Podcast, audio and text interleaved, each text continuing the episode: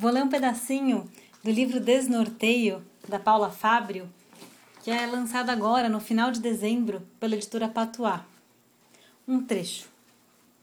O casebre. Nos tempos áureos da família Oliveira, o casebre era apenas uma pequena casa. Não há registros nem fotografias nos jornais ou porta-retratos. Há a memória, e nela não se pode fiar mas basta fechar os olhos para sentir o calafrio das imagens.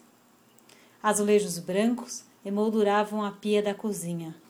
Um taciturno sofá de couro acolhia as visitas. O luxo era este. Às vezes acrescida de mata de goiabada em cima da mesa. Nos tempos áureos, o quintal era de terra batida, pura vastidão, sem cubículo para produzir demônios. Os tempos áureos foram se despedindo sem alarde. Um dia mais, outro menos, e ninguém se deu conta de como a casa amanheceu casebre.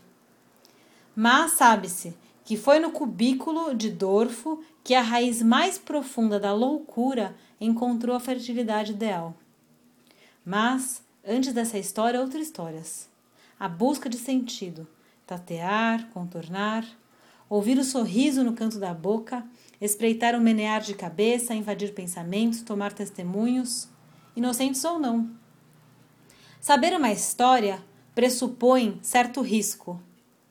O menino de 15, a mulher de 40, a senhora de 78.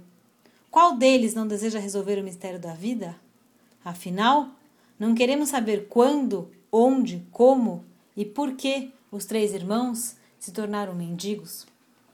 Tem um pedacinho do desnorteio da Paula.